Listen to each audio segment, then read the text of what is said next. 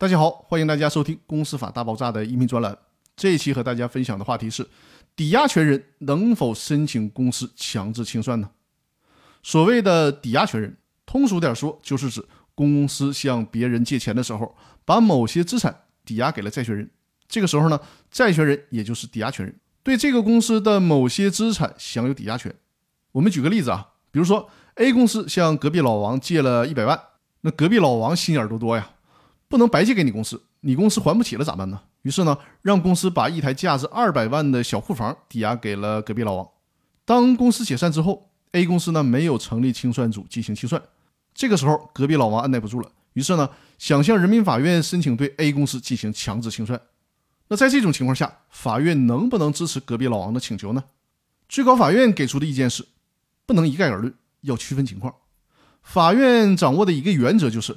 看抵押物的价值能不能足以偿还对应的债务。比如说，A 公司欠隔壁老王一百万，加上几年的利息三十万，一共也就是一百三十万。但当初抵押给隔壁老王的小库房呢，价值是二百三十万，足足多出了一百万呢，足够偿还所欠隔壁老王的本金和利息了。那在这种情况下，就没有支持隔壁老王申请对公司强制清算的必要了。但是呢，如果这个小库房现在只值五十万了，而公司欠隔壁老王的本息加起来一共是一百三十万，那在这种情况下，隔壁老王还是可以向人民法院申请对 A 公司进行强制清算的。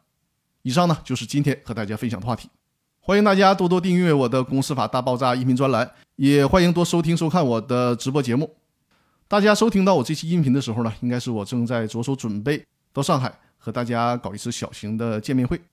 以后呢，我也尽可能的利用出差的机会，多和当地的朋友见面。我们多进行一些线下的沟通和交流。那感谢各位持续对《公司法大爆炸》音频专栏的关注和支持。这期的分享就到这里了，谢谢大家。